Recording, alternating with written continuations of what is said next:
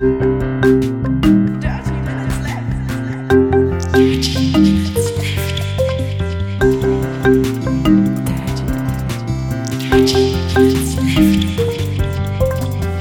Minutes Left. Äh, herzlich willkommen zu Folge Nummer 277 von Dirty Minutes Left, lieber Arne. Hallo, lieber Holger, hallo, liebe Hörer. Wir trinken heute Rain, wie die Herrschaft. Total Body Fuel Lemon HDZ. Ähm, mit 32 Milligramm pro 100 Milliliter Koffein. Schmeckt so ein bisschen Kaugummi-mäßig, finde ich. Ja. Also nicht, nicht, nicht schlecht, aber nicht nach Lemon. Ja, doch, so ein bisschen Lemon ist auch drin, muss ich sagen. Aber es schmeckt. Hm. Vielleicht schmeckt es ein bisschen nach Monkey Island. So nach Huba Buba. Weil Lemonhead ist ja der, der eine Kannibale von Monkey Island. Ja. Ja, naja, egal. Muss ich auch mal wieder spielen, Monkey Island. Kann ich mal zwischen Weihnachten und Neujahr passt das mal ganz gut. Es ist ja auch schnell durchgespielt, wenn man weiß, was man machen muss. Ja, ja, ja. Aber es ist ja auch mal lustig. Das stimmt. Das stimmt. Gar nicht lustig ist, was da gerade in Berlin ab, äh, passiert. Also ähm, an diesem Wochenende, an dem wir aufnehmen, versammeln sich so ein paar Nazis in, in Berlin, um, um gegen Masken zu demonstrieren, weil sie dann ja keine Luft mehr bekommen, wenn sie ein kleines Stofffätzchen vor ihrer Nase haben. Hast du was von mitbekommen, was da abgeht gerade in Berlin? Ja, ich finde es ein bisschen dreist, dass diese Nazis sich da versammelt, haben in Berlin, um so zu tun, als würden sie irgendwie hier gegen Corona sein. In Wirklichkeit sind es einfach Nazis, die jetzt eine Nazi-Demo machen. Und das ist einfach scheiße. Genau, also wenn man sich mal anguckt, wer da halt so aufgerufen hat, irgendwie NPD, ähm, AfD, der dritte Weg und, und andere ähm, Nazi-Gruppierungen, ähm, dann sind relativ viele äh, QAnon-Leute dabei. Äh, weißt du, was das ist, QAnon? Das ist irgendeine so Pro-Trump-Geschichte, oder? Ja, ja, so ein bisschen. Ähm, QAnon ist irgendwie die größte Verschwörungstheorie, die zurzeit irgendwie aktiv ist. Da haben unsere Freunde von Hoaxilla mal ähm, mit Tommy Krabweitz äh, drüber gesprochen. Ähm, das fängt, glaube ich, irgendwie damit an, dass die Leute glauben, dass in irgendeinem Pizzaladen ähm, irgendwelche Kinder gefoltert werden, um den Adrenalin abzuzapfen, damit man, damit die Leute, die das machen, äh, mehr ähm, jung bleiben können. Ähm, das ist alles, alles sehr, sehr wild. Ähm, und irgendwie so eine, halt so eine super rechte Verschwörungstheorie.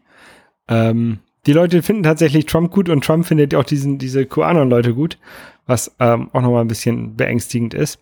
Aber die sind halt auch mit dabei. Ähm, die finden auch, glauben auch, dass Bill Gates alle Leute mit einem Micro, mit einem Mikrochip versehen möchte, um sie dann tracken zu können und so. Und ja, da hatten wir schon mal drüber gesprochen, das ist ja Quatsch. Ja, das ist, das ist alles total bekloppt. Und dann, dann kommen dazu so Leute, ähm, ich weiß nicht, wie die da reingeraten sind, aber so, ähm, so Hippie-Leute, ne, die dann halt mit den Rechten durch die Gegend laufen. Und irgendwie, weiß nicht, wenn, wenn ich auf, wenn ich auf eine rechte Demo gehe, die von Rechten organisiert wird und wo überall Reichsflaggen und Nazi-Klamotten sind, dann bin ich, glaube ich, ein Rechter. Und wenn die Hippie-Leute da dann noch ihre irgendeine Hippie-Musik singen, sind, sind sie halt rechte Hippies. Aber es sind trotzdem noch Nazis, finde ich. Ja. Also, geht nicht zu diesen komischen Demos von diesen Corona-Schwurblern.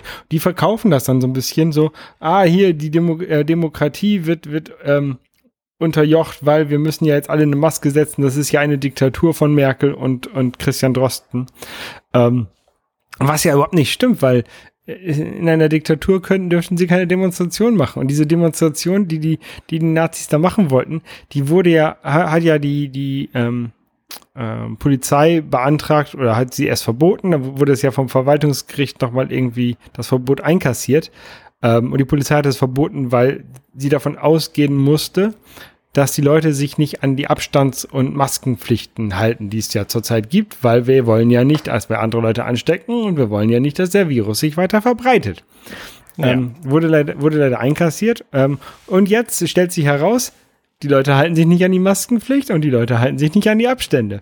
Dann wurde die Demonstration beendet, irgendwie, oder, oder ähm, für beendet erklärt von der Polizei, weil gesagt hat, hier, ihr haltet euch nicht an die Demonstrationsauflagen, die da sind. Abstand halten, Maske aufsetzen, was nicht so schwer ist, ne? Abstand halten auf einer Demonstration ist vielleicht ein bisschen schwer, aber Maske aufsetzen könnte man machen. Mhm. Ähm, ist natürlich auch doof, wenn man gegen Maske aufsetzen demonstriert, wenn man dann dabei eine Maske auf, aufsetzt. Also kann ich schon verstehen, warum die das nicht gemacht haben, ne? Ähm, aber bei einer Demonstration, die so gegen die Polizeigewalt beispielsweise ist, ne? Dann, und da wird sich vielleicht aus irgendeinem Grund auch nicht an die Auflagen gehalten, weil vielleicht irgendjemand mal eine Kapuze aufgesetzt hat und dann wird das als Vermummung gesehen. Dann sagt die Polizei gleich hier, Demonstration ist beendet und dann kommt Wasserwerfer und dann werden die Leute aus, aus dem Weg gepustet. Das ist hier irgendwie nicht passiert. Die Demonstration wurde um 13 Uhr beendet. Jetzt habe ich gesehen, irgendwie um 19 Uhr waren noch ein paar Rechte dabei, den, den, ähm, das Reichstagsgebäude zu stürmen. Also ja. da greift die Berliner Polizei, die vielleicht auch ein bisschen mit der Situation unterfordert, äh, überfordert ist, äh, nicht, nicht, nicht durch genug. Also äh, es gibt andere Demos, wo sie stärker durchgreifen und das finde ich ein bisschen seltsam. Das ist in der Tat sehr eigenartig und wirft schon wieder ein komisches Licht auf die Polizei, die ja momentan sowieso in einem sehr komischen Licht steht. Genau, also nicht, dass ihr mich falsch versteht. Das Demonstrationsrecht ist ein, ein sehr hohes Recht ähm, oder das Versammlungsrecht. Und das muss auch sehr hoch gehalten werden.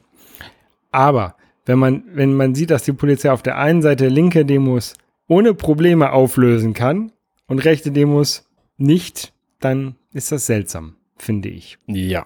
Seltsam sind ja auch irgendwie so, so, so ähm, andere Großveranstaltungen, die gerade stattfinden sollten, eigentlich, ne? Pass auf, ich habe eine bessere Überleitung. Demos gibt's ja auch von Videospielen. Und ähm, genau, und es ist gerade Gamescom. Die Gamescom ist ja normalerweise so eine Veranstaltung in Köln, wo man dann hingehen kann und dann sind da laute, äh, laute Musiken und dunkle Hallen und viele Leute und bunte Lichter. Und äh, das fand dieses Jahr alles nicht statt. Und es gibt halt so ein paar Videostreams, wo man so ein bisschen Flair von der Gamescom nach Hause holen kann, während man nicht da ist. Das ist aber alles echt öde im direkten Vergleich. Vor allen Dingen trifft man natürlich auch keine, keine Entwickler und keine, keine Publisher, wenn man als Presse zu Hause rumsitzt. So, das, ja. äh, das ist halt das, das größte, größte Ärgernis daran, dass es momentan nicht stattfinden kann. Es gab aber tatsächlich eine Opening Night Live von Jeff Keighley. Auf der wurden so ein paar Sachen vorgestellt. Ähm, auch ein paar Sachen für die Switch irgendwie relevantes Zeug. Unter anderem, da kommen wir aber später zu, ähm, das Vorbestelldatum für eine Sammlung von Terry Kane Spielen. Und das neue Lego Star Wars Complete Edition, das sah tatsächlich ziemlich witzig aus. Eines von den zwei Spielen, die für mich so interessant aussahen, dass ich es möglicherweise kaufe. Das andere war WWE Battlegrounds. Das sieht einfach nach einem netten Wrestling-Brawler-Spiel aus. Mhm. So Messen wie Gamescom, die, also um Neuigkeiten zu erfahren, braucht man ja heutzutage in Zeiten des, des Internets keine Mess mehr. Und deswegen ist ja auch die Cebit und die Cebit Home und das alles ist, ist, ist jetzt quasi zusammengefallen deswegen. Deswegen gibt's das ja alles nicht mehr. Ähm, der, der Grund, warum man noch heutzutage noch Messen hat, ist ja tatsächlich, um, um Leute zu treffen aus der Branche. Also in Hamburg ist ähm, normalerweise immer die ähm, so eine Cabin Interiors Messe, wo ich, wo ich hingehe im April. Mhm. Ähm, in, in, der Regel. Und da gehe ich ja nicht hin, ähm, weil ich mir die neuen Sitze angucken möchte, weil die, die werde ich in meinem Berufsleben sowieso irgendwann sehen, wenn die interessant sind, sondern die gehe ich halt hin, weil ich halt irgendwelche Leute, die ich aus irgendwelchen Projekten kenne, dort, dort treffe. Ähm, und ja. mich lädt einer ein, weil er mir was Neues vorstellen möchte oder sowas. Ne? Das ist ja der Hauptgrund, warum man zu Pressen, äh, zu, zu Messen geht. Ähm, und bei so Videospielen, ähm, also wenn, wenn ich mir einen, einen Sitz angucke, einen Flugzeugsitz, dann ist vielleicht so eine Messe noch ein bisschen, bisschen sinnvoller, weil man sich da ein, ein, ein Objekt anguckt, was dann rumsteht und was man anfassen kann, was man ausprobieren kann. Videospiele kann man ja heutzutage auch übers Internet anfassen und äh, ausprobieren. Deswegen fand ich es sowieso schon mal so, so ein bisschen lustig, dass es halt noch, noch eine, eine Messe gibt für, ein Obje für Objekte, die es eigentlich auch übers Internet gut vertrieben werden können. Bis auf natürlich die Tatsache, dass man halt Leute trifft. Und wenn man das halt 2020 nicht kann, ist das natürlich echt schade für diese Branche. Ähm, das hast du schon ganz gut dargestellt, aber es stimmt leider nicht ganz, weil die Software, die auf der Gamescom verkauft wird, nur ein Teil von dem ist, was wir möglicherweise sehen wollen und benutzen wollen. Switch-Spiele beispielsweise, die gibt's einfach nicht als, als Alpha-Demo. Das hättest du halt auf dieser Messe zu sehen und zu spielen bekommen. Das gibt's einfach nicht zu Hause. Ja. Und das ist bei vielen anderen Sachen natürlich auch so. Ich meine, wenn die da irgendein PC-Spiel vorstellen, was demnächst erscheint, dann haben die da natürlich auch Rechner für, auf denen das hervorragend läuft. Und den hast du möglicherweise zu Hause auch nicht. Du, du beispielsweise hast überhaupt keinen Festrechner, auf dem du irgendein PC-Spiel äh, spielen könntest zu Hause.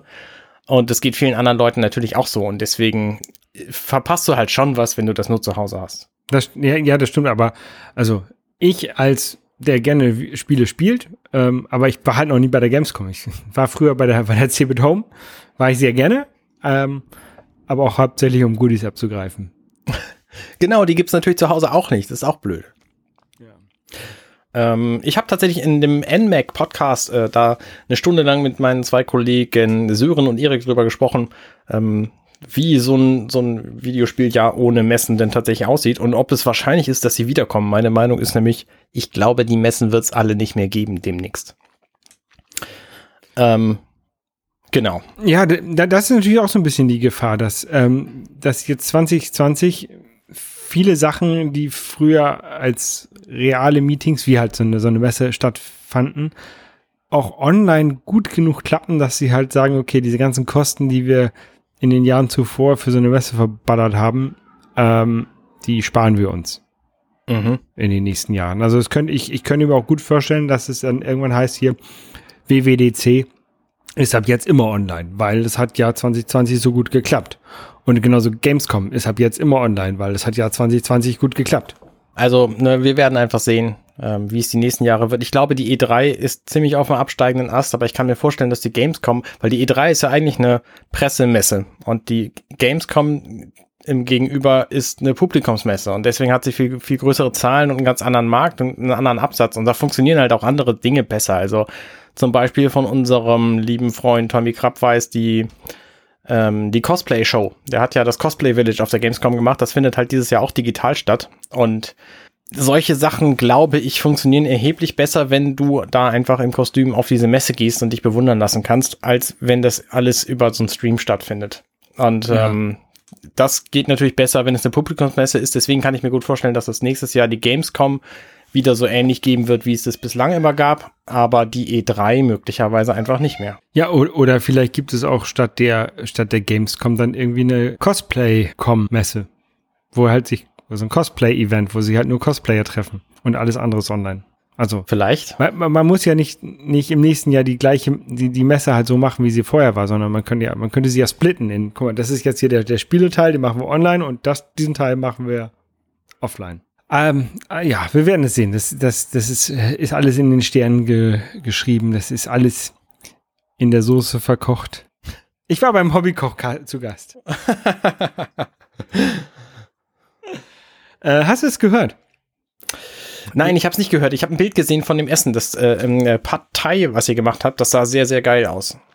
Genau, also ich war der, der Hobbykoch-Podcast, das ist von unserem lieben Freund Kai Daniel der macht einen Hobbykoch-Podcast und der hat quasi den, den, den neu gelauncht und ich und Hanno, wir waren dort in einem neuen Format zu Gast, was wir Fernverkostung, glaube ich, genannt haben, mhm. ähm, wo wir alle drei das gleiche Gericht gekocht haben und dann hinterher über darüber gesprochen haben. Also einmal natürlich über die über die Vorbereitung, wie wir die Zutaten bekommen haben, ähm, wie wir da das, das verkocht haben und auch hinterher, wie es uns geschmeckt hat. Wir haben alle natürlich ein bisschen anders gekocht, weil, weil es ist halt immer, man, man kocht halt immer jeder, jeder ein bisschen anders. Ne? Und deswegen ähm, sind alle drei Gerichte sicherlich ein bisschen unterschiedlich geworden. Ähm, aber ich glaube, das ist ganz nett und es ist ein, ein Format, was wir sicherlich auch weiterhin benutzen werden oder, oder weiterhin vorantreiben werden. Es, ist, es hat sehr viel Spaß gemacht. Ich nehme an, ihr habt über die Alternativmöglichkeiten auch nachgedacht, dass ihr, dass einer das kocht, die anderen beraten ihn per Videokonferenz währenddessen und danach tut er das einfach in Kartons und schickt die dann weg und dann zwei Wochen später wird die Verkostung stattfinden. Nein, über das Format haben wir nicht nachgedacht, über so ein Format. Ach, das, na gut, okay. ja. Nee, äh, hat, hat, mir hat es sehr viel Spaß gemacht, meiner Frau hat sehr viel Spaß gemacht, das zu essen, ähm, weil sie hat, ich habe natürlich genug gekocht, dass sie auch was davon hatte. Mhm. Habt ihr denn vorher äh, grundsätzliche Dinge abgeklärt? Äh, also, also zu dem Essen oder habt ihr einfach gesagt, so, das Gericht heißt so und so, macht den Rest alleine und danach reden wir drüber? Nee, nee, wir haben ein Rezept rausgesucht. Ähm, also das okay. Parteirezept, das, das ähm, wollte oder habe ich quasi rausgesucht. Ähm, ich wollte eigentlich ursprünglich ein Rezept nehmen, was ich in einer Kochschule in Thailand bekommen habe. Das ist aber irgendwo ausgedruckt in meinen Kisten in meinem Lager und ich bin nicht an dieses Rezept rangekommen. Deswegen habe ich im Internet ein Rezept gesucht, was dementsprechend, also sehr, sehr ähnlich war. Ähm, wo ich gedacht habe, als ich es gelesen habe, oh ja, das ist genau das mhm. gleiche Rezept. Es wird, es wird ein bisschen anders sein, aber äh, es ist mir, mir ist kein Unterschied aufgefallen, als ich diese Rezepte gelesen habe. Spannende Frage zu diesem, das ist ja ein, ein thailändisches Rezept, dem Namen nach jedenfalls. Gibt es denn mhm. hier irgendwelche Zutaten einfach gar nicht, so dass du irgendwas substituieren musst? Ähm, ich musste, also ich habe was substituiert, aber ich muss, hätte es nicht machen müssen. Also ich habe Shrimps mit Hähnchen substituiert, weil wenn ich in Thailand bin, bestelle ich mir auch mal Chicken Partei und deswegen habe ich auch Chicken Partei gemacht. Ähm, aber es gibt viele, viele Sachen, also zum Beispiel hatte ich kleine getrocknete Shrimps, das sind so Mini-Shrimp-Babys quasi, die sind ungefähr vier, vier, fünf Millimeter groß. Die benutzt man zum Salzen des Ganzen. Ähm, die bekommst du im Asialaden aber halt auch nicht in jedem Asialaden. Ne? Und ähm, wenn wir, wenn man jetzt natürlich irgendwo auf dem Land wohnt, wo man dazu keinen Zugang hat, ist es sicherlich schwieriger, Sachen zu bekommen. Ähm, in, in Hamburg ist es super einfach, solche Sachen mhm. zu bekommen, wenn man denn weiß, wo man sie bekommt. Es gibt einige Asialäden in Hamburg, die haben es nicht, und es gibt andere Asialäden in Hamburg, da bekommst du es ohne Probleme. Ähm, aber wir haben halt, wie gesagt, alles bekommen. Auf jeden Fall war das, war das ein sehr schönes, sehr schönes Erlebnis da bei, bei, bei Kai im, ähm, im Hobbykoch-Podcast. Wir verlinken das in den Show Notes, äh, wer sich das anhören möchte und wer das auch nochmal nachkochen möchte. Ich glaube, das Rezept ist auch auf der Seite verlinkt. Ja, und dann ähm, habe ich ja, glaube ich, letztes Mal schon berichtet, dass ich einen neuen Podcast gestartet habe mit dem Nico. Das App Store Tagebuch, ich erinnere mich. Ganz genau. Und da haben wir jetzt eine, die, quasi die erste reguläre Folge, die Folge Nummer zwei ist herausgekommen über Ideenfindung. Ähm, da berichten wir beide, nein, ja, ja, sie ist herausgekommen, es sei denn, ihr hört das am ersten Tag, wenn, wenn dieser Podcast herauskommt, dann, also, es erscheint am Montag, den 30. 31. August. Uh, anyway, ähm, äh, über Ideenfindung, da haben wir so ein bisschen gesprochen, wie wir halt äh, auf Ideen von neuen Apps kommen, sind ein bisschen abgeschweift, ähm, ja, aber ich glaube, das ist eine ganz nette Folge geworden. Ähm, wir, wir sind selber beide noch ein bisschen dabei, dieses Format, was wir dort aufgebaut haben oder was wir da aufbauen, zu lernen. Ähm, ne? Aber es ist, glaube ich, glaub ich, ganz lustig. Wir haben eine kleine News-Section, wo wir über ein Thema reden, über das wir gleich auch noch mal ein bisschen reden werden. Dann haben wir ähm, unsere über Ideenfindung gesprochen, unser Hauptthema, und wir haben äh, das Framework Work der Woche ähm, wo wir halt über ein Framework berichten, was wir manchmal benutzen oder benutzen wollen oder gerade entdeckt haben, was, glaube ich, ganz lustig ist. Ähm, ja, da könnt ihr mal reinhören. App Store Tagebuch. So für die Leute, die gerne programmieren lernen wollen. Sehr gut. Das heißt also, in diesem Podcast wirst du jetzt weniger über Programmierung reden, weil du das, deinen ganzen Redebedarf hast du da dann schon abgedeckt. Ja, nein, ich, ich, ich, wenn ich, wenn ich Sachen habe, die ich ähm, hierfür berichtenswert halte, dann mache ich das natürlich weiterhin. Also das sind dann aber, also das habe ich ja sowieso bis jetzt immer gemacht ähm, für, für unser Publikum hier bei, bei Dirty Minutes Left. Das Ganze ein bisschen vager gehalten, weil ich ja weiß, dass Leute zuhören, die von Programmieren nicht so eine Ahnung haben. Und ich, ich möchte die Leute ja nicht, nicht zu sehr abhängen. Ähm, beim, Im App Store Tagebuch kann ich da ein bisschen detaillierter reingehen, glaube ich. Also da, da wird es ein bisschen spe äh, spezifischer und da werden mehr Fachbegriffe benutzt, wahrscheinlich irgendwann, wenn ich die dann gelernt habe, weil ich bin ja kein Programmierer offiziell.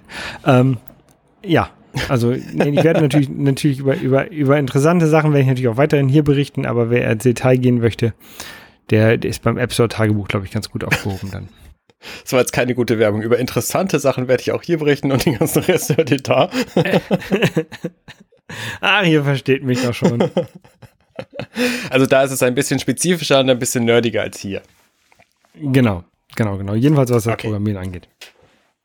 Was die News angeht, ähm, kannst du aber auch in diesem Podcast gerne berichten. Wir hatten ja, äh, ich glaube, letzte Woche schon ein bisschen angefangen, über das Epic Battle zu reden, ähm, was ich, äh, was ich, was der Folge den Namen gab, nämlich der, äh, die, die Kabelei zwischen Apple und Epic und Google und äh, dann haben sich irgendwie noch Microsoft eingeschaltet, aber ist eigentlich nicht betroffen.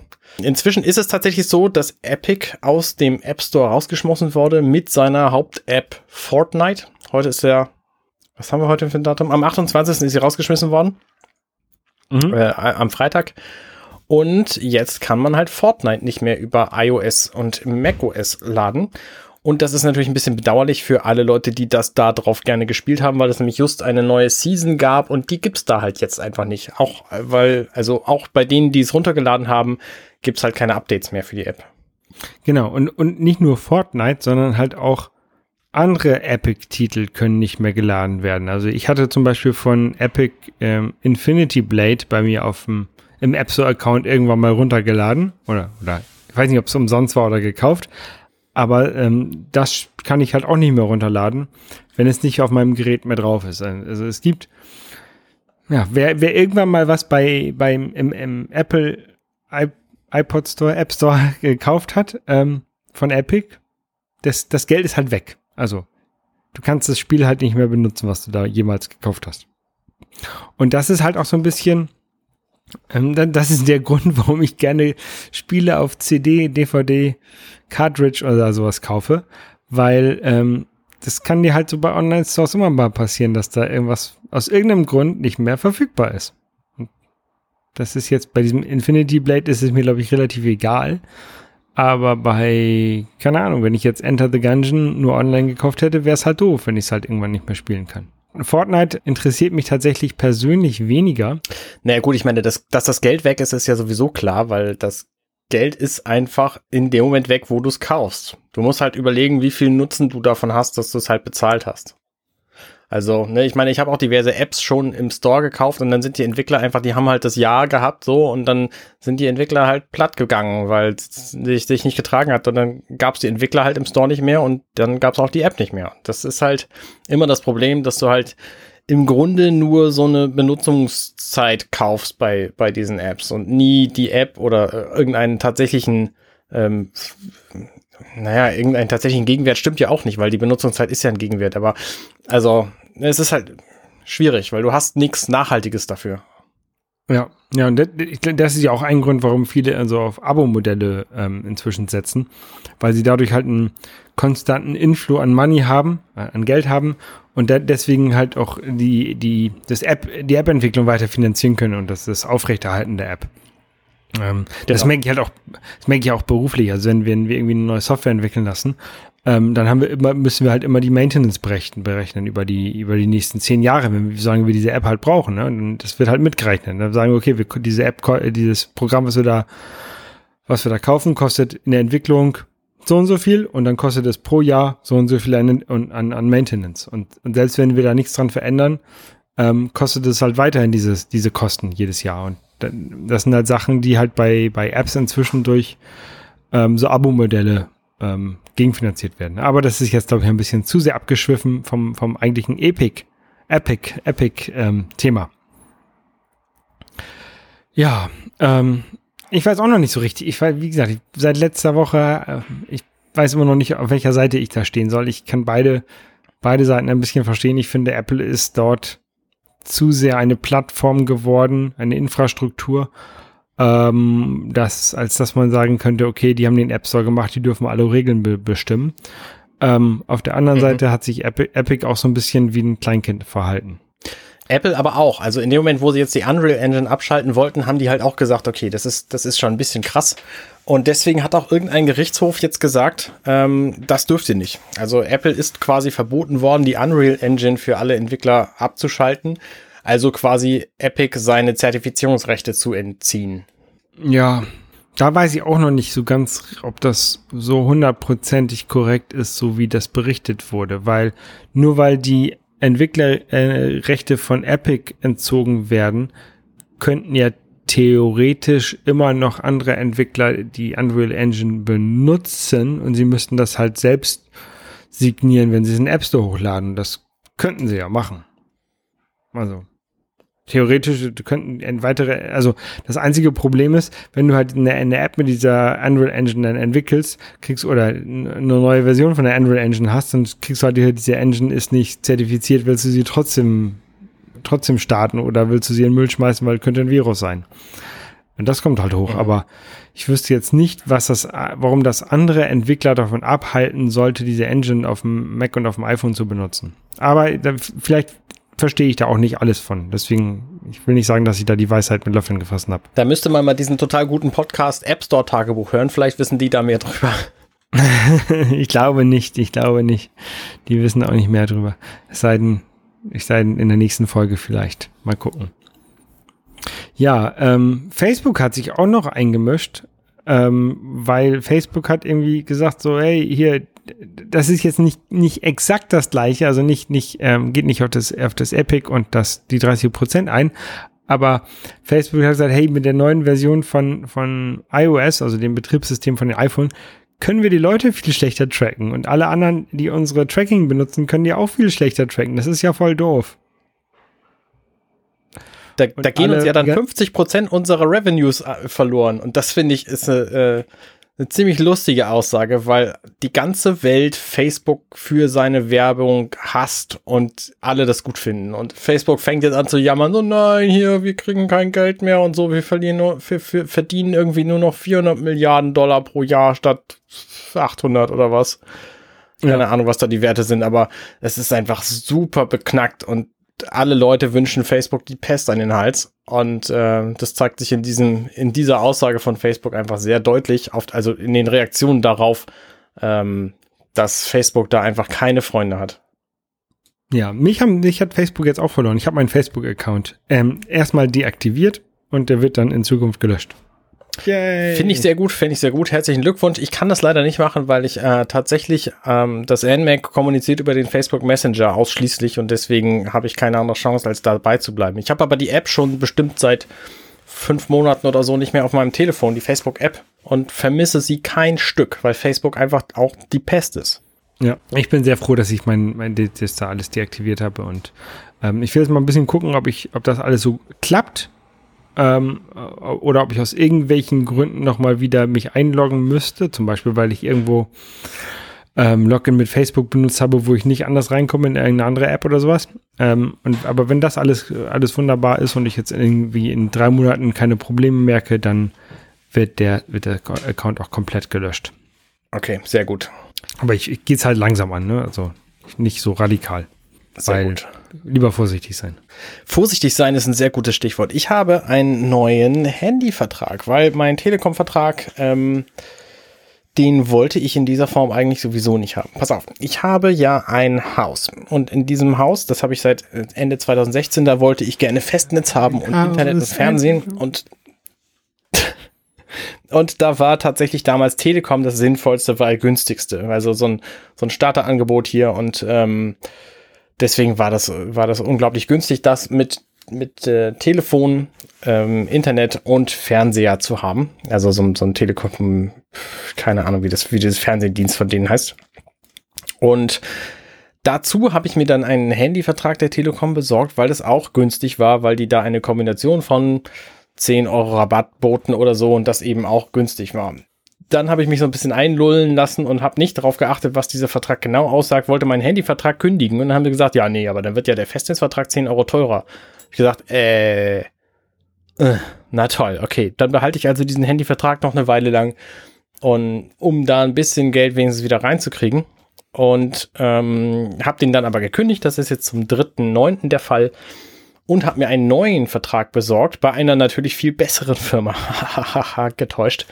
Nämlich Mobilcom Debitel. Es gab bei MyDeals, da gucke ich immer ganz gerne nach irgendwelchen günstigen Sachen, ein Angebot, da ähm, AirPods Pro zu kriegen und diesen Vertrag abzuschließen. Der kostet mich über zwei Jahre äh, inklusive allem irgendwie 500 Euro. Also ungefähr 21 Euro pro Monat. Und da wusste ich aber von vornherein, ich muss auf bestimmte Dinge achten, weil Mobilcom Debitel alle Leute versucht über den Tisch zu ziehen.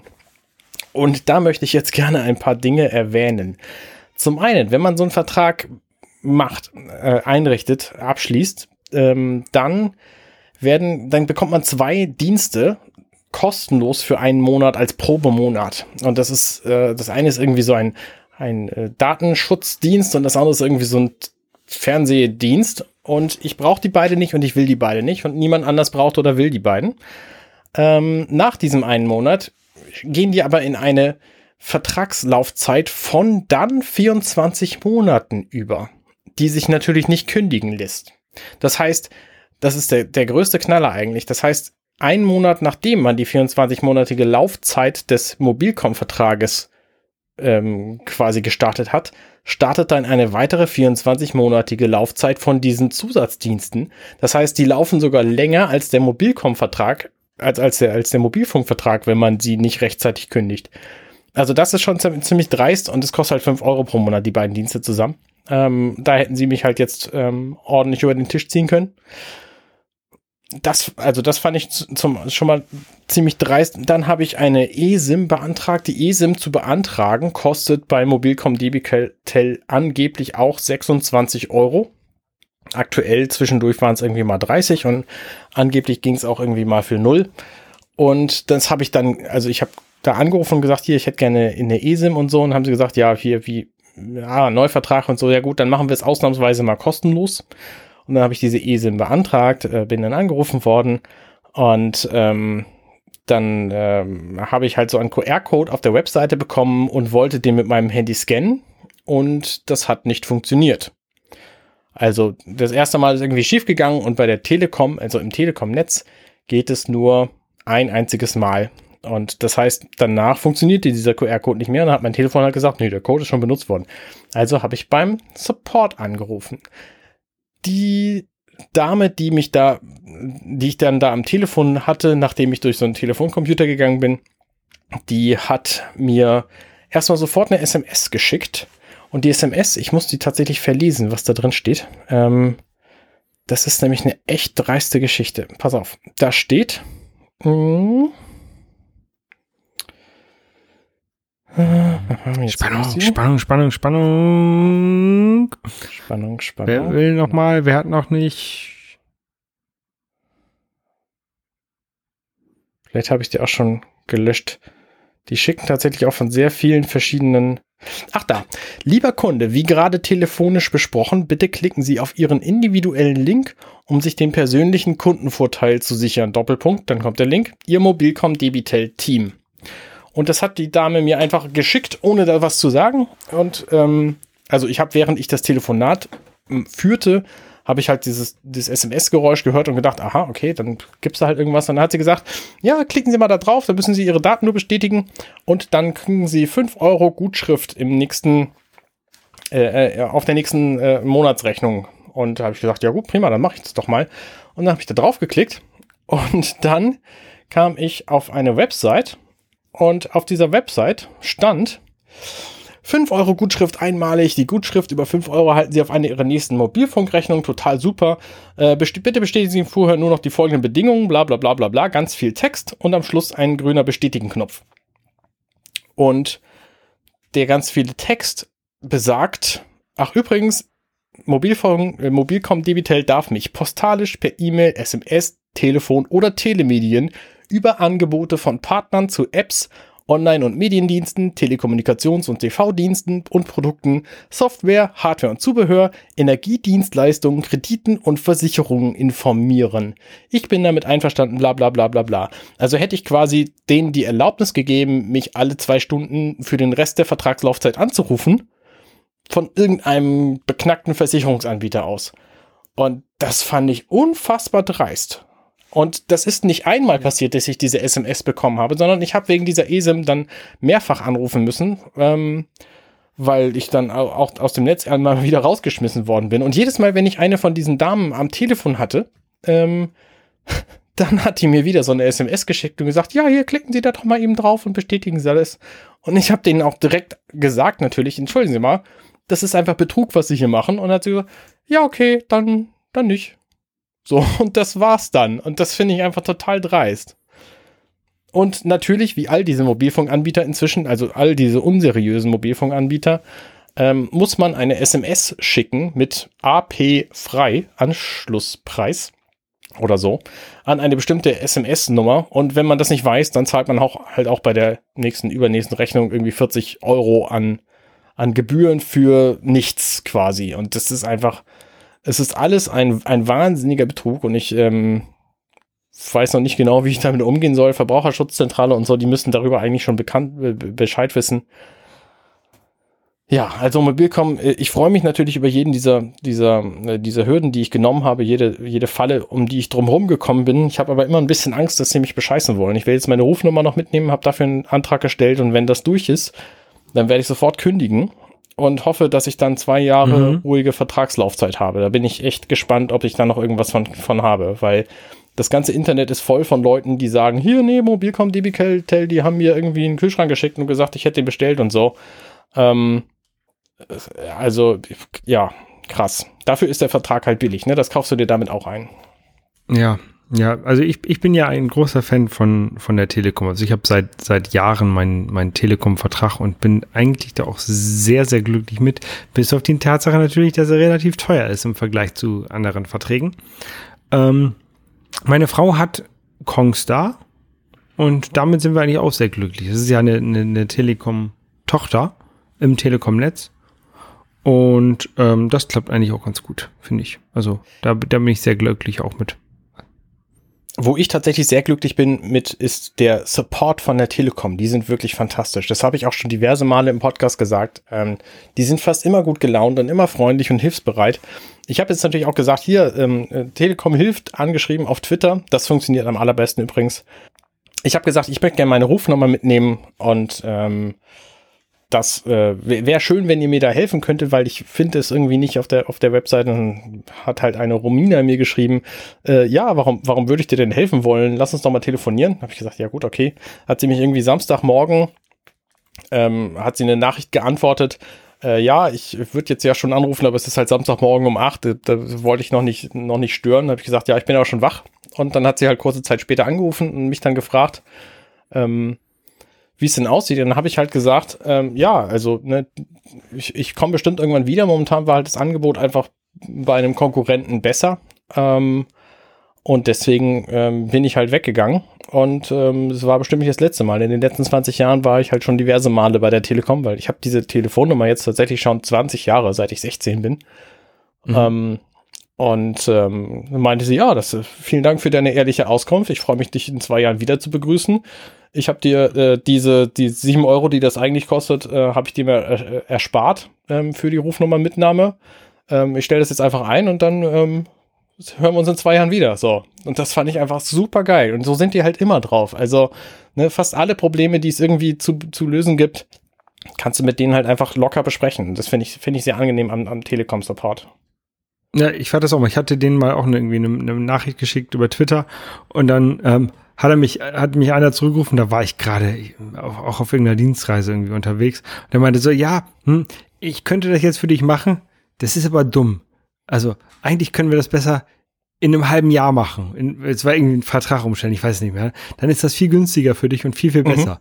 Mhm. Und dann habe ich gesagt, okay, dann, dann machen wir das in einem halben Jahr. Und dann hat er mich nach einem halben Jahr nochmal angerufen. So, hey, hier, so, wir wollen das ja machen. Ist, ist es stets noch dabei? Willst, wollen wir das noch machen? Das und das ist jetzt die Kondition.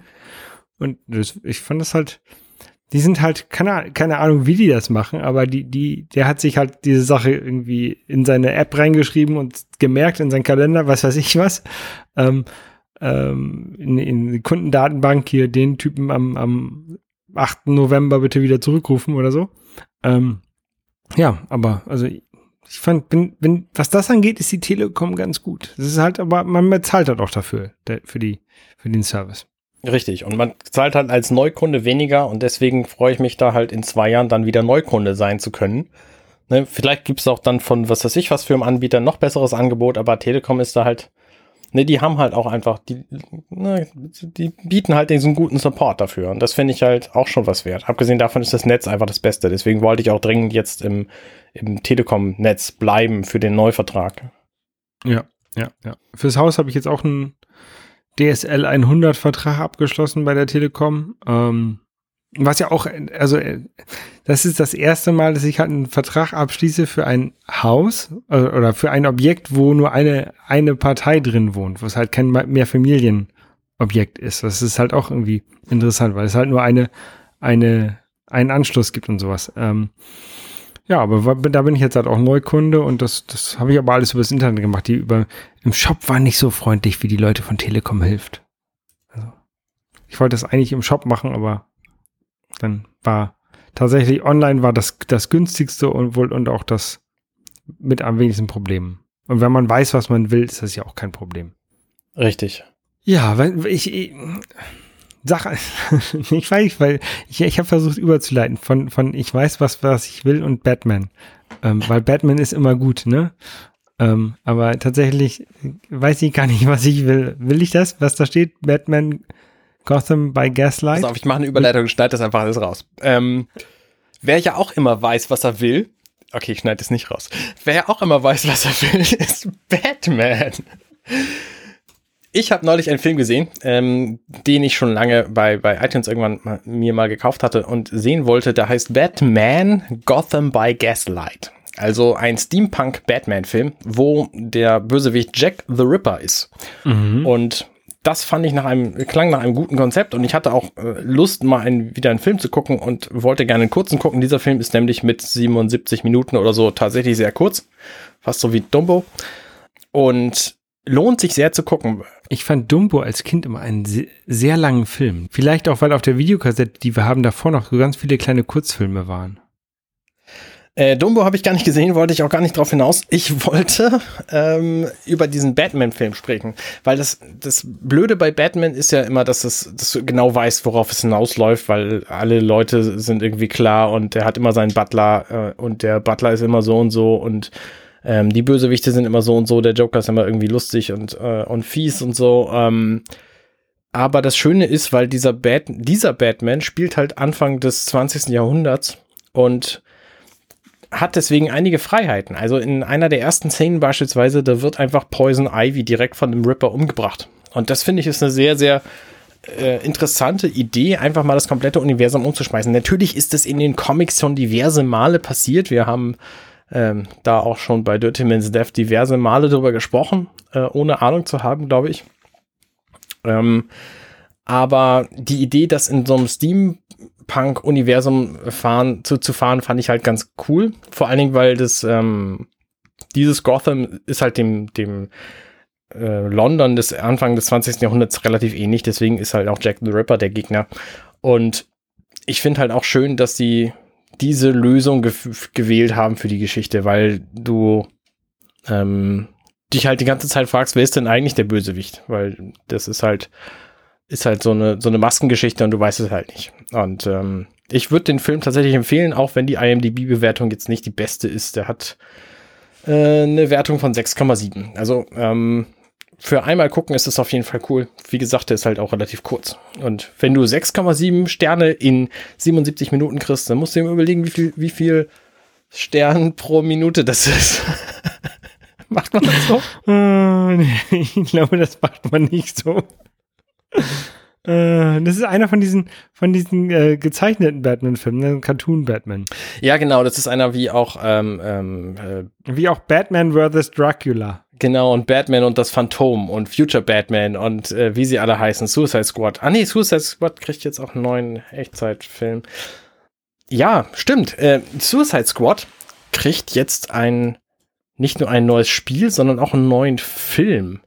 Es gab okay. jetzt eine, im, im Vorlauf der Gamescom gab es so ein DC Fandom, Fandom, ich weiß nicht genau, wie sie es, wie es genannt haben, wo sie einfach so einen Tag lang irgendwie einen Livestream gemacht haben und dann alle möglichen Trailer gezeigt haben. Da gab es zum einen ein neues, ein neues ähm, Gotham Knights Batman-Spiel, was sehr ähnlich aussah zu den Arkham-Spielen bislang, aber und das ist eine schöne, spannende Neuerung, gar keinen Batman als Protagonisten hat, sondern es gibt ein Team von vier Leuten, du kannst es auch im Koop spielen, ich weiß nicht, ob zu viert, aber mindestens zu zweit.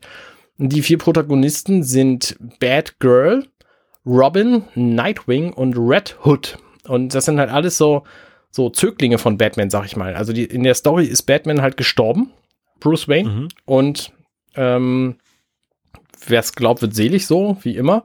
Aber äh, du spielst halt im Spiel eben diese anderen Figuren und das sah ziemlich cool aus, weil die halt alle auch verschiedene Fähigkeiten haben. Das haben wir so ein bisschen schon gesehen bei Arkham City zum Beispiel. Da konnte man auch Nightwing spielen, der halt so zwei glühende, äh, so, so zwei Neon-Leuchtstöcke hat, mit denen er dann irgendwie kämpft. Und Batman hat halt irgendwie keine Waffe. Ähm, und das fand ich irgendwie ganz, ganz cool. Das sah sehr gut aus. Für Koop-Spielen ist das, glaube ich, ziemlich witzig. Hast du das gesehen, ja, Trailer? Ähm, bin ich, also ich habe die, die Batman-Spiele auch eigentlich ganz gerne gespielt.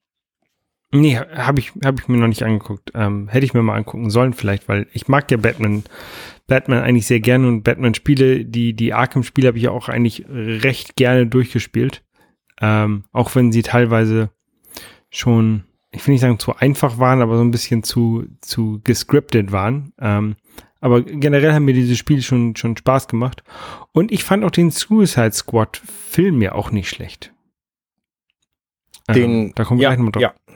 Den ersten. Genau, Ähm, da gibt's jetzt nämlich ja. auch tatsächlich einen Nachfolger zu. Also es ist ein, ein Trailer gezeigt worden, ein kurzer nur, ein kurzer Teaser zu einem neuen Suicide Squad Film. Und es ist auch ein Trailer gezeigt worden zu einem Suicide Squad Spiel.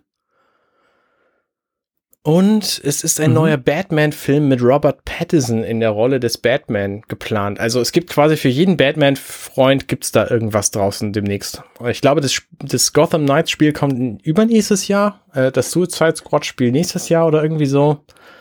Ähm, also es dauert bei allem noch ein bisschen, bis es erscheint natürlich, weil natürlich 2020 ja auch einiges an Produktion jetzt gestoppt hat. Aber äh, ich finde das äh, alles ziemlich cool. Und Batman, gerade diese Arkham-Spiele, die machen einfach wahnsinnig Spaß, weil das, weil das so eine coole Atmosphäre ist, hat und weil du mit einem Knopf extrem coole Kämpfe hinkriegst. Also du musst dich nur ein bisschen mit dem Stick bewegen und den A-Knopf hämmern und dann kriegst du sehr, sehr coole Kämpfe hin. Und das finde ich schon gut. Und du kannst es aber auch beliebig steigern, wenn du das komplizierter machen willst und äh, noch effizienter deine Gegner um, äh, umwerfen willst. Ja, ich finde es ja, ich finde es immer ein bisschen schade, dass ähm, DC das nicht so äh, hinbekommt wie Marvel, ähm, so, ein- so ein coherent Universe zu schaffen. Sie, die versuchen es ja immer wieder. Ähm, aber so gerade was, was Batman angeht, finde ich, finde ich, versauen sie es halt. Ähm, also die, es gab ja die, die ähm, Dark Knight Trilogie, die war halt sehr, sehr gut. Ähm, und dann gab es halt den, den, ähm, was ist Ben Affleck, Matt Damon, ich verwechsel die beiden immer, ähm, Batman, der war halt scheiße. Genauso wie die Superman-Filme, die letzten, die waren halt auch nicht so prall. Und dann kommen wieder Spiele raus, die ganz okay sind und irgendwie das Ganze so, so, dann einem Schliff zu geben, dass, dass es halt alles zusammenpasst und dass es halt alles sich, sich weiterspielt. Ähm, das, das fehlt mir halt so ein bisschen. Dann, dann gab es hier die, die Gotham-Serie, die eigentlich ganz cool war, aber dann sagt DC auf einmal, ja, aber die, die ähm, ist jetzt nicht mehr Canon, die gehört, die gehört nicht wirklich so dazu, zu dem, was wir eigentlich wollen mit, mit Batman und, und so. Und irgendwie, ich würde es, glaube ich, gut finden, wenn die sich einfach mal fünf Jahre Pause gönnen und einfach mal eine Strategie entwickeln und das Ganze mal in gut machen. Also so in, ni- nicht nur so, hier ist was Gutes und da ist eine ganze Menge Scheiße und dann ist wieder was Gutes, sondern also einfach mal alles gut. Das wäre halt gut, finde ich. Tja, So fünf Jahre Pause kann sich so eine Firma wahrscheinlich nicht leisten. Naja, ich meine, in dem Batman-Film, wir hatten jetzt lange Zeit keinen Film mehr mit Batman als Protagonisten. Also von daher, da hatten wir schon durchaus eine lange Pause. Ich weiß nicht, wann der Dark Knight Rises erschienen ist, 2013 Ja, oder so, 2012. Ich meine, natürlich gab es danach irgendwie den Joker noch. Danach gab es noch Batman vs. Superman. Es gab ähm, was, Oh, The Batman. die habe ich total verdrängt. Ja, du hast recht, natürlich. Ja, es gab halt eine Menge Scheiße. Ja, das stimmt, das stimmt. Die habe ich einfach total verdrängt, die Filme. Ja, das ist auch gut so, dass du die verdrängt hast, tatsächlich. Aber die darf man halt, also sind, gibt's halt, ne? Dann gab's hier den mit dem mit dem Sad Batman, ne, wo er immer nur rumgeheult. Nein, ich bin ihn. Anyway. Ja, neues Batman-Spiel jedenfalls freue ich mich drauf, weil die Spiele waren tatsächlich alle sehr gut und die waren auch tatsächlich ganz kohärent. Zumindest Arkham Asylum und Arkham City und dann Arkham Knight so ein bisschen noch. Arkham Origins sprang da so ein bisschen raus, aber die ersten beiden waren zumindest ziemlich, äh, ziemlich stringent hintereinander weg. Fand ich gut. Ja, ja, ja. Die, die Arkham-Spiele waren, waren, waren gut. Ja. Ich habe ich hab was geguckt. Ähm, ich habe, glaube ich, letzte, letzte Folge darüber berichtet, dass ich ähm, von der Serie Dark die Staffel 1 gesehen habe, die so ein bisschen ähm, darum geht, dass so Kinder verschwinden in so einer, so einer Kleinstadt in Deutschland. Eine Serie, die es auf Netflix gibt. Ähm, tatsächlich gibt es von dieser Serie noch zwei weitere Staffeln und die habe ich beide in, letzter, in der letzten Woche geguckt. Ähm, ja, ähm, damit ist die Geschichte auch abgeschlossen äh, von, von dieser Serie. Also es gibt tatsächlich drei, drei Staffeln und die runden auch so die ganze Geschichte ab. Ähm, Ich glaube, wenn ich jetzt sage, dass es um Zeitreisen geht, ist das schon ein bisschen gespoilert, ne? Ähm, aber nee, ist es, es nicht. Könnte, also nee? das, das kann man schon wissen. Es geht um eine deutsche Kleinstadt irgendwie, die Winden heißt. Und da gibt es irgendwie wahnsinnig viele Protagonisten und die hängen alle miteinander zusammen. Und was ich über diese Serie gehört habe, ist es wohl so, dass die, ähm, dass Netflix gesagt hat, hier macht mal eine Serie in Deutschland für deutsches äh, Volk. So, hier habt ihr ganz viel Geld, macht mal irgendwas Sinnvolles damit. Dann haben sie sich überlegt, okay, wir, ähm, wir, wir mögen ja Lost. Äh, lass uns doch mal sowas wie Lost machen, nur viel stringenter und mit einem Plan. Und äh, das ist wohl Dark jetzt geworden.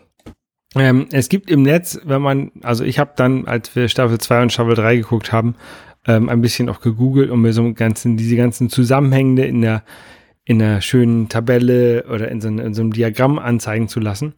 Ähm, was sehr hilfreich ist, jedenfalls für mich. Ich, ich mag das nicht, wenn, wenn es zu viele Gesichter und zu viele Charaktere gibt. Und das ist tatsächlich bei dieser Serie leider der Fall, dass es halt für mich zu viele Personen gibt. Meine Frau, es war sehr lustig, sie konnte immer sagen, hier, das ist der, die wusste von jedem den Namen und so und ähm, hat sich über, über Nachnamen gewundert, warum heißt der denn so mit Nachnamen, das dürfte doch eigentlich gar nicht sein, der müsste doch eigentlich einen anderen Nachnamen haben.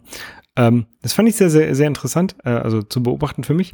Ähm, aber nichtsdestoweniger haben wir halt diese, die letzten beiden Staffeln auch geguckt und ähm, es ist halt sehr verworren, aber im Endeffekt ist es eigentlich ganz gut. Also wer, wer, wer Dark noch nicht gesehen hat und so ein bisschen, es ist, also es ist keine Serie, bei der man nebenbei tötern kann. Ne? Es ist eine Serie, wo du halt tatsächlich aufpassen musst. Ähm, auch wenn die mal, so, keine Ahnung, mal, mal zeigen sie halt auch irgendwie ein Gesicht, ein erstauntes Gesicht für 30 Sekunden oder so. Ne? Also man, manchmal denkt man so, oh, die, die ziehen das ein bisschen hinaus. Aber dann in den anderen Situationen muss man da wirklich aufpassen und so am, am besten sich ein Diagramm mitmachen, wer denn mit wem jetzt wie, wie, wie was zu tun hat und sowas. Ähm, oder sich das in, Diagramm hinterher aus dem Netz laden. ähm, nee, ähm, also es ist eine, ja, ist cool. eine sehr interessante Serie für Will Leute. Will ich auf jeden Fall auch gucken. So Jetzt, wo das abgeschlossen ist, das ist für mich immer ein sehr gutes Kriterium. Es ist sehr reizvoll für mich, eine Serie zu gucken, wo ich weiß, die ist irgendwann zu Ende. Also Aktuell gucke ich noch iZombie, da sind wir immer noch in der zweiten Staffel, aber das gibt da auch wohl nur fünf Staffeln und wenn die durch sind, ähm, dann würde ich wohl die anfangen. Andererseits haben wir auch noch Gotham zu Ende zu gucken. Äh, naja, okay, es gibt so ein paar Serien, die ich gerne gucken möchte. Ja, und es gibt auch viele Spiele, die ich gerne spielen möchte. Ähm, ich äh, spielst du zurzeit irgendwas Interessantes oder hast du was auf dem Plan, was, was kommt? Ja, so ein bisschen. Ich habe halt so ein paar AAA-Spiele aus den vergangenen zehn Jahren jetzt äh, am Rechner äh, rumliegen, schon seit Ewigkeiten, die ich immer mal wieder spielen wollte. Da habe ich jetzt gerade Tomb Raider 2013 ähm, begonnen, habe ich gestern irgendwie zwei Stunden gespielt. Das fand ich tatsächlich sehr witzig. Also, nee, witzig ist das falsche Wort. Es ist ziemlich super brutal. Das gefällt mir auch nicht daran, aber dieser Survival-Aspekt, der ist ziemlich cool.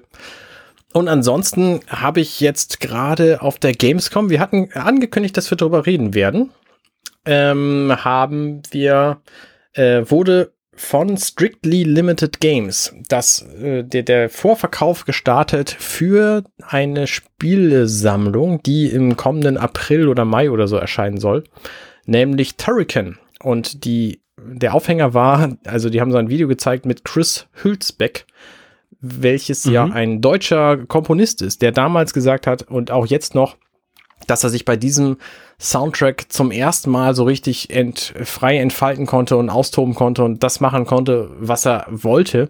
Und da ist halt der Turrican Soundtrack zu entstanden. Der ist einfach fantastisch. Chris Hülsberg ist ein ganz fantastischer Komponist. Der macht halt so Synthesizer, Synthesizer? Nee, Synthesizer Musik. Ähm, äh, großartige, elektronische großartige Musik. Stücke. Müsst ihr einfach mal bei, bei YouTube ähm, Turrican Soundtrack eingeben und dann findet ihr da ganz viele Sachen, auch direkt von ihm hochgeladen. Und Strictly Limited Games hat jetzt eine, ähm, eine Sammlung von Turrican-Spielen will sie, will sie veröffentlichen, die Firma. Und zwar gibt es da zwei Sammlungen, das, die kosten jeweils 35 Dollar, Euro. Und ähm, es sind jeweils fünf Spiele enthalten, weil es offensichtlich insgesamt zehn Spiele gibt von Turrican. Wusstest du das? Also ich wusste, dass es Turrican, Turrican 2 The Final Fight und Turrican äh, 3 Payment Day gibt. Genau. Und, und dann es gibt, gibt irgendwie Mega Turrican, was Turrican 3 ist. Es gibt noch irgendwie eine, eine Variante von Super Nintendo, Super Turrican. Ähm, aber ich wusste nicht, dass es insgesamt zehn Spiele sind. Vielleicht sind es auch nur zehn Varianten. Jedenfalls äh, sind auf jeder dieser, dieser Cartridges eben fünf Spiele vorhanden vom Amiga, Super Nintendo, Mega Drive. Das sind die drei Plattformen gewesen. Mhm. Ähm, und man kann eben eine Collectors Edition kaufen für 100 Dollar äh, Euro und das habe ich gemacht und da freue ich mich wie ein Schnitzel drauf, wo nämlich diese beiden äh, Sammlungen drin sind und außerdem noch eine Dokumentation auf Blu-ray. Mal gucken, womit ich die abspiele. Ähm, ein Soundtrack, ein Artbook und äh, noch so ein bisschen was anderes Zeug. Und äh, da freue ich mich einfach drauf, weil ich glaube, dass die, dass die Spiele das auf jeden Fall wert sind. Und Musik ist es das auch. Und die Dokumentation ist wahrscheinlich ziemlich cool und ich freue mich einfach drauf. Es hätte tatsächlich auch für den doppelten Preis noch eine eine äh, Collectors äh, Edition gegeben, wo dann auch noch eine Statue bei ist und irgendwelche Untersetzer und ähm, weiß ich nicht, noch irgendein bisschen was. Aber das wäre mir halt den Preis tatsächlich nicht wert gewesen. Ich habe halt gedacht, okay, für äh, für die 30 Euro Aufpreis zu den Spielen kann man sich den ganzen Zusatzbonuskram leisten. Aber jetzt irgendwie noch ein Diorama und eine 20 Zentimeter große Turrican-Statue brauche ich auch nicht unbedingt. Ja, ich habe gerade mal nachgeguckt. 2014 habe ich bei Kickstarter den Turrican Soundtrack gekauft oder äh, gebackt ähm, von Chris Hulsberg. Der hat dann ja die, die CDs rausgebracht. Ähm, ja, mit dem Soundtrack. Genau, die, die Soundtrack Anthology, die gab es halt damals, ja. Das ist schon ganz schön lange her. Die ist sehr gut. Ja. Ach, ist doch echt lange her. Ja, Turrican ist, ist eine sehr, also das ist ja so ein Spiel so wie Contra, so ein, wo du von links nach rechts läufst und rumballerst. Genau, nur im, im Space ähm, Science-Fiction-Setting eher als Contra. Contra ist ja so ein Kriegsfilm-Setting. Genau. Ansonsten, ich habe gesehen, es gibt bei, bei Netflix eine, eine, eine Doku ähm, über über Videospiele. Ich habe sie noch nicht gesehen, es wurde aber sehr viel drüber geredet. Highscore heißt die. Hast du da schon was gesehen von? Da habe ich tatsächlich die erste, die erste Staffel, die erste Folge von gesehen. Da hat ähm, der, ich habe den Namen schon wieder vergessen, Warshaw, Warshaw, ähm, der Entwickler des wahrscheinlich schlechtesten Videospiels aller Zeiten, E.T. nämlich, für des Atari 2600. Aus, aus dessen Sicht wird quasi die, die Geschichte der ersten Videospielkonsolen erklärt. Und das ist nur die erste Folge und das war ziemlich unterhaltsam. Also es waren irgendwie 50 Minuten Folge und sehr gut gemacht über, über Space Invaders und über Pac-Man und über Missile Command, über Arcade-Welten damals in den frühen 80er Jahren. Also das war, das war sehr sehenswert. Ich bin gespannt, wie die, wie die Serie weitergeht. Also ähm, da wird es wahrscheinlich dann auch irgendwann noch über die Konsolen gehen, die ich tatsächlich besitze oder besaß oder, oder zumindest kenne. Ähm, fand ich ziemlich cool. Also würde ich auf jeden Fall empfehlen. Wer Netflix hat, mal eben die Doku reinschmeißen. Genau, das gibt irgendwie sechs Folgen, a 40 Minuten. Also die eine, mal 47 mal 37, so, so um die 40 Minuten rum.